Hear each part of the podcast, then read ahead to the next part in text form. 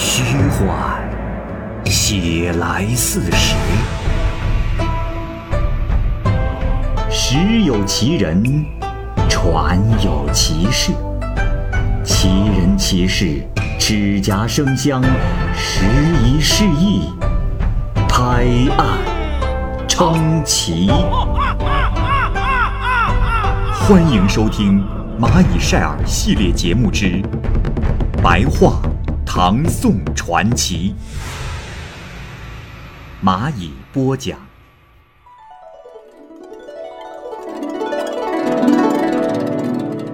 《上清传》原著作者柳成。相国窦参住在光府里的府地中，趁着夜晚的月色，在庭院里散步。有位名叫上清的婢女，平时为窦公所宠爱。他对窦公说：“大人，奴家有事要禀告，请大人到堂上就坐，我才敢说。”窦公快步到了厅堂，上清说：“大人有所不知，刚才院子的树上有人潜伏，奴家怕惊吓了大人，所以才请您避开。”窦公说：“陆贽早就打算夺取我的位置。现在有人潜伏在院中树上，我的灾祸就要临头了。况且这件事情，不论是否奏至圣上，都会遭受灾祸。”我必定会死在流放的路上啊！倒是你啊，这府中上下的婢女中，是不可多得的。我家破人亡之后，你一定会被没入宫中去做婢女。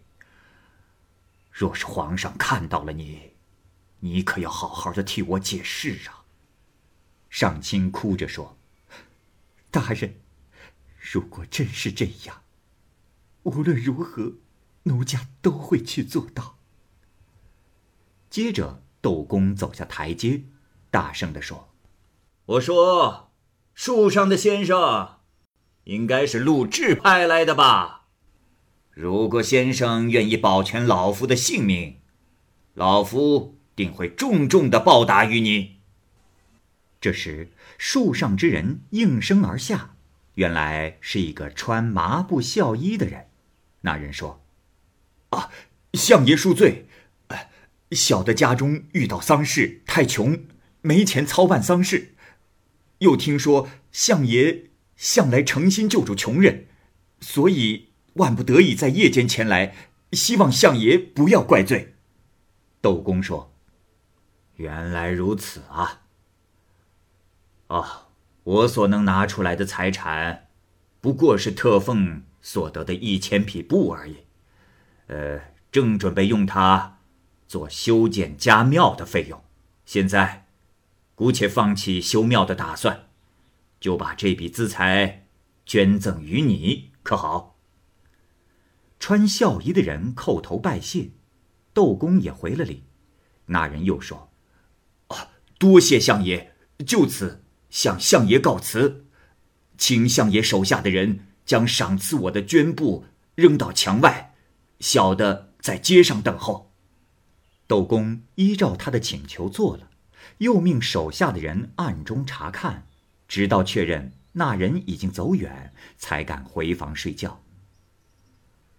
第二天，执金吾首先向皇帝奏报了这件事情。窦公找到机会，又向皇帝奏报。德宗皇帝厉声地问道。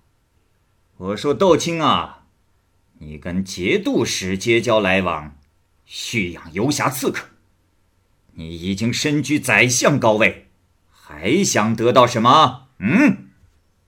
窦公叩头说：“臣从一个文读小吏，直到显贵的宰相，都是得益于陛下奖业提拔，不是因为别人。今天不幸成了这样，大约……”是仇人诬陷，陛下忽然大发雷霆，臣罪该万死。事后，宦官下殿来宣布皇帝的旨意，说：“陛下有旨，就请窦公暂且回家，等候发落。”一个多月之后，窦公被贬为郴州别驾。是指宣武节度使刘世宁跟在郴州的窦公来往密切，联防使罗列事实上书皇帝。德宗说：“。”现在确有证据，私下结交节度使，将窦参流放欢州，没收了他的家产，一只发簪也不许戴。这口谕还没到达流放的地方，皇帝就又下令，命令窦公自尽。上卿呢，果然被没入宫廷。几年之后，上卿因为善于应对，又会监察。多次得到在皇帝身边侍候的机会，德宗对他说：“嗯，好，这宫中人数不少，你算是聪明伶俐的。你又为何进宫做工地啊？”上卿回答说：“啊，回禀陛下，妾本是前宰相窦参家的女奴。窦参的妻子早年去世。”所以妾得以侍奉左右。等到窦家破败，有幸被选入宫中，能够侍奉皇上，就好像在天堂一般。德宗说：“哼，窦参的罪名不仅是豢养刺客，他还有严重的贪污行为。抄家时没收出充公的银器很多啊。”上卿流着泪说道。回禀陛下，窦参先任御史中丞，以后历任知度、户部、盐铁三部长官，直到最后任宰相，前后有六年，每月收入数十万钱，而那些没有一定的赏赐，更不知有多少。往日在郴州缴纳入宫的银器，都是皇上您所赐的呀。登记没收财产时。妾也在郴州，亲眼看见州县官员按照录制的意思刮去皇上赏赐的标记，所缴纳的银器上面都刻满了藩镇长官的官衔姓名，诬告为赃物。奴家请求陛下查验清楚。于是，皇帝命令找来窦家查抄的银器，仔细的复验，那些刮除字迹的地方啊。都如上清所说的一样，当时是贞元十二年。德宗又问窦参蓄养侠士刺客一事，上清说：“陛下，此事确实没有啊，全是陆贽陷害指使人所做的。”这时，德宗对陆贽很是恼怒，说：“哼，好个陆志啊，这个恶奴！”我让他脱去绿衣衫，给他穿上了紫衣衫，还常常叫他陆九。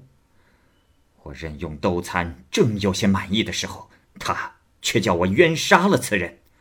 等到大权落到他的手中，办理政事却比泥团还软弱。于是颁布诏书为窦参平反。当时。裴延龄听到陆贽不再为皇上所宠信，就肆意加害于他。陆贽竟然被贬斥到外地，不准回京。后来上卿由皇帝特敕诏书，杜为僧尼，最终嫁给了金钟义为妻。当时录制的学生中有不少人出任高官，世人不敢传说此事，因此此事。也没有人知道。好，这个故事就先讲到这儿。欢迎您继续关注《蚂蚁晒尔》系列故事《白话唐宋传奇》。感谢您的收听，我是蚂蚁。